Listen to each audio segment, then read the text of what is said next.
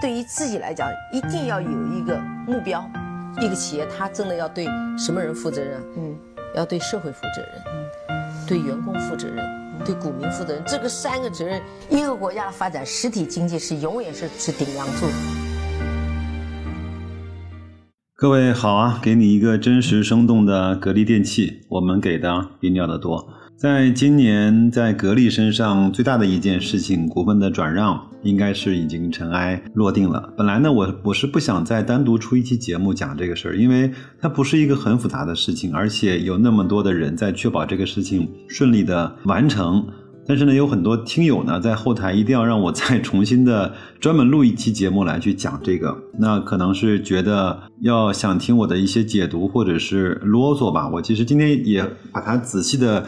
看了好几遍，我觉得有一些点呢，可能还是需要我们去做一些关注。当然，这些点呢，它不是风险，而更多的是对我们这些投资者的保护。那我们就先来啊，我们来先来开张名义啊，看看这个转让公告的第一部分啊。他说，本次变动的主要呢为积极践行国有企业混合所有制的改革。优化国有控股上市公司的股权结构，通过引入战略投资者，不断优化格力电器的治理结构，进一步激发企业活力，推动其成为科技型、创新型、多元化、全球化的布局的国际企业。同时呢，这次变动呢是推动珠海国有企业改革的一个转变的关键举措。这个是它原文的一些描述，我想可能不是每个人都特别仔细的看这一段。因为我知道啊，这些文字都不是随便写的，都是经过深思熟虑的。我其实有朋友呢，是专门用来起草政府的一些重要文件的。他们这些文件的每一个话都是句句推敲、字字斟酌的。所以呢，我们就要关心啊，这次的转变如何能够激发企业的活力，如何把它推动成一个科技型、创新型、多元化的企业。其实很简单啊，如何能够激发企业的活力呢？就是能够让真正经营企业的人能够赚到大钱嘛，能够真正让经营企业的人能够独立的去做决策，不要像以前一样外行指导内行。那么，怎么推动其成为一个科技型、创新型、多元化、全球的这种企业呢？难道我们听了那么多董明珠的讲，看了那么多这几年格力的一些变化，他们不就是正在干这个事情吗？我们再来看啊。一个基本的信息就是，整个格力集团在以前呢是持有整个格力电器百分之十八点二二的股份。这次转让完了之后，它只持有格力电器总股本的百分之三点二二。还有一个重要的信息，就是本次交易之后啊，上市公司其实是没有控股股东和实际控制人啊。因为这次变动完了之后呢，前三大股东除了深港通之外啊，是珠海明骏占百分之十五，还有呢河北的金海担保有限公司占百分之八点九一。我们都知道，河北的金海担保是由经销商和格力。电器一块儿出资成立一家。这种由经销商来去持有格力电器股份的这样的一个合作模式，还有呢就是格力集团持百分之三点二二。整个来看呢，上市公司的股权结构是比较分散的。那珠海明骏呢，作为上市公司的第一大股东，但是呢，它也没有一个绝对的控股权，因为它没有单一股东持有上市公司百分之五十的股份，也没有单一股东可以实际啊支配上市公司的股权表决权超过百分之三十，因为。它有一个具体的分析啊，就是整个格力电器呢，经过转变之后呢，有九名的董事。经过规定呢，整个珠海明骏只有提名三个的这种董事的候选人，他也没有办法达到格力电器董事会二分之一以上的投票权。所以想想看，现在整个格力电器其实就。从股权和董事会意义上来说，已经没有真正的实控人了。那么，其实我们想问自己的是：那到底谁是实际控制人呢？想想看，那不就是管理层吗？那当然有人会说啊，那董明珠那不是更无法无天了吗？你反过来想啊，董明珠在以前这种层层的束缚下都可以做到。无法无天，你还担心他真正被释放出来权力之后还会干什么坏事吗？当然啊，有的人说这样的模式他完全的不放心。那么其实，在这样的情况下，如果你真正持有格力电器的股份，在这个方面，你如果有生理不适的话，那其实也可以趁高位卖掉格力的股权，也是一个不错的选择。再来看一看它的转让权啊，是四十六点一七元。这个不得不说，高瓴资本真的是有非常好的谈判的能力啊。当时我记得应该是按照四十四块一毛几的成分来去定整个转让的底价，他谈到了四十六块钱，而且。还拿到了第一笔的分红，所以总价呢是在四百一十六亿，真的挺厉害的。那再稍微的讲一讲它一些流程吧。那在本协议签订五个工作日之后呢，他必须要去转让总价款的百分之四十，即一百六十六个亿。那已经付了六十三个亿的保证金嘛。那就是还要再付一百零三个亿，还有呢，就是在剩余的百分之六十的转让价款呢，必须在本协议生效十个工作日之内全部结清，就是要再付两百五十亿左右的尾款。当然啊，我的建议是，这种巨型的大买卖啊，我们这种升斗小民呢，就不用太关心了，好吗？让他们自己去弄吧。不管怎么说，咱们也这些散户啊，也跟着参与了一个四百亿的大项目啊。我们想重点说的是受让方的主要承诺和保障，主要有四到五条。我们来看一看。第一条呢，就是自股份过户登记完成日之起的三十六个月是不能够转让的。第二条呢，还有。一些包括送股啊、转增股本啊，包括一些股息呢，也应该遵守上述的锁定的承诺。就是如果是送股转增的话，也要去遵守三十六个月不能够转让。第三个呢，呃，受让方承诺就是高瓴资本承诺啊，本次受让完成之后，将在权限范围内保持格力电器经营管理团队的整体稳定，只使啊格力电器的治理结构不发生重大的变化。第四条很有意思啊，就是受让方要承诺在直接或间接持有格力电器的股份期间啊，不主动提出格力电器总部注册离开珠海市的任何的建议和。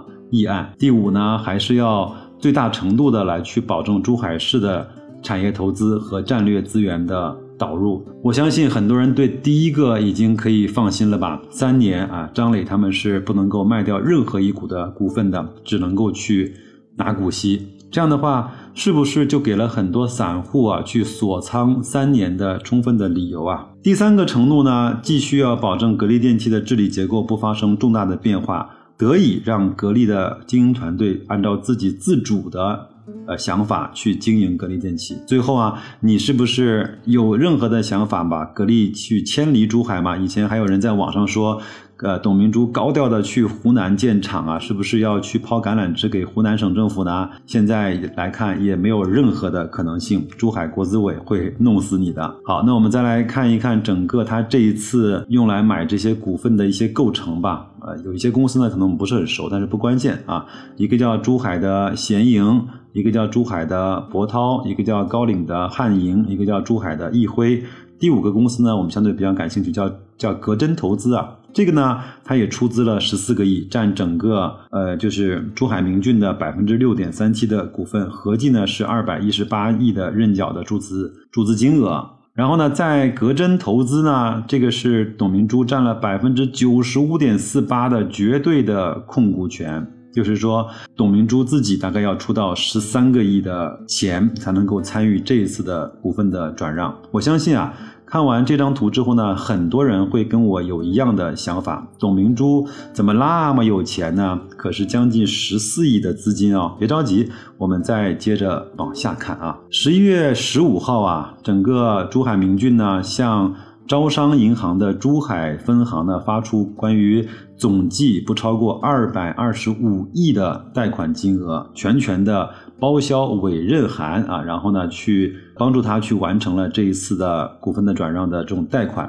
那贷款的期限呢是不低于五年。还有呢，就是关于债权人的保护啊，他说了一句让我们每个人非常非常放心的一句话，就是承诺在上市公司涉及股东分红大会中积极呢去行使股东的投票权，以及促使其提名的董事啊在董事会上行使投票权，以尽力促使上市公司每年净利润分红不低于百分之五十。其实我们在格力电器这么长时间的呃就是呃公司的历史中呢，我们很少看到它要确保自己的分红比例不低于百分之五十的，这这个是一个非常非常好的一个现象。那我想讲的是，各位看官啊，你看明白了吗？整个这个所有的这种骚操作啊，都是我们经常所讲的上杠杆来炒股票，用银行的钱来去收购产业资本。他们这次玩这招玩的是非常非常溜的。为什么呢？敢他敢这样子去？做呢？因为整个董明珠的团队也好，高瓴资本的张磊也好，他们格力电，他们对格力电器呢有充分的了解。第二呢，他们整个。用资金的期限是不低于五年的，相对是一个中长期的钱，而且他们的利率不会太高的，所以他们不用担心啊，每年的分红足以覆盖掉贷款所承受的利息，这不就是一个多赢的局面吗？你问我啥？你为什么玩不了？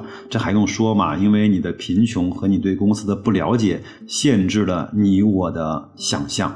最后一个部分，我们来看一看整个在整个公告的。第五节叫后续的计划，这个是其实是我们至少是我白老师非常非常关注的部分。它分为几个部分啊？第一个呢是未来十二个月呀，它不会改变任何的上市公司的主营业务，或者是对上市公司的主营业务做出重大的调整的计划，还是确保了格力电器还是以前的那个董明珠带领的格力电器。第二个呢，第二。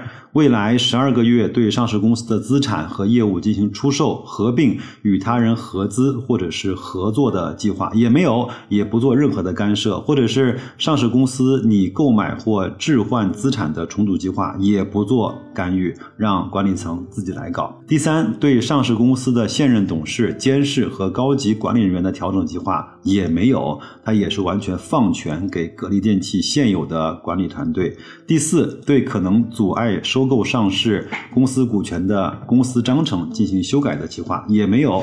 第五呢，对公司上市员工聘用计划做出重大的调整也没有。最后呢，就是对上市公司分红政策重大的调整计划，他再次去声明啊，一定要去促使整个的董事以及用他的投票权来去呃确保整个上市公司每年的净利润分红比例不低于百分之五十。那白老师呢，给各位看官算一个简单的账啊，截取于格力电器的三季报，它的每股的收益呢是三块六毛八。我们非常非常保守的来去预测，整个到年底它每股的收益应该是在五块钱。乐观的话，如果加上它对安泰科技的投资啊，赚的钱应该是在五块钱到五块五之间。如果是五块的话，保证百分之五十的分红，基本上就是两块五。如果是五块五的话，就是在两块。七毛五，想想看你是不是有一点点开心呢？最后有一个重要的政策，就是本次交易完成之后啊，你对上市公司的管理层实施股权激励的计划，给多少呢？给不超过整个格力电器股份百分之四的股权激励的计划。按照现在格力电器大概是三千六七百亿来看的话，这就是一个超过一百三十亿左右的。一个股权的激励计划是不是很刺激呢？其实，自从我来说，多年以来呢，格力电器希望呃对管理层和骨干员工进行股权激励，终于在这一次的交易中完成，就得以实现了。有没有想过，其实这个举动将会对格力，至少是管理层和骨干员工，有着多么大的激励？那这些激励呢，将转化为什么呢？那不就是工作的热情嘛？和生产的动力。以前很多人说，格力电器给所有人的工资比较低，待遇比较低，虽然有分房，但是那个要熬年限。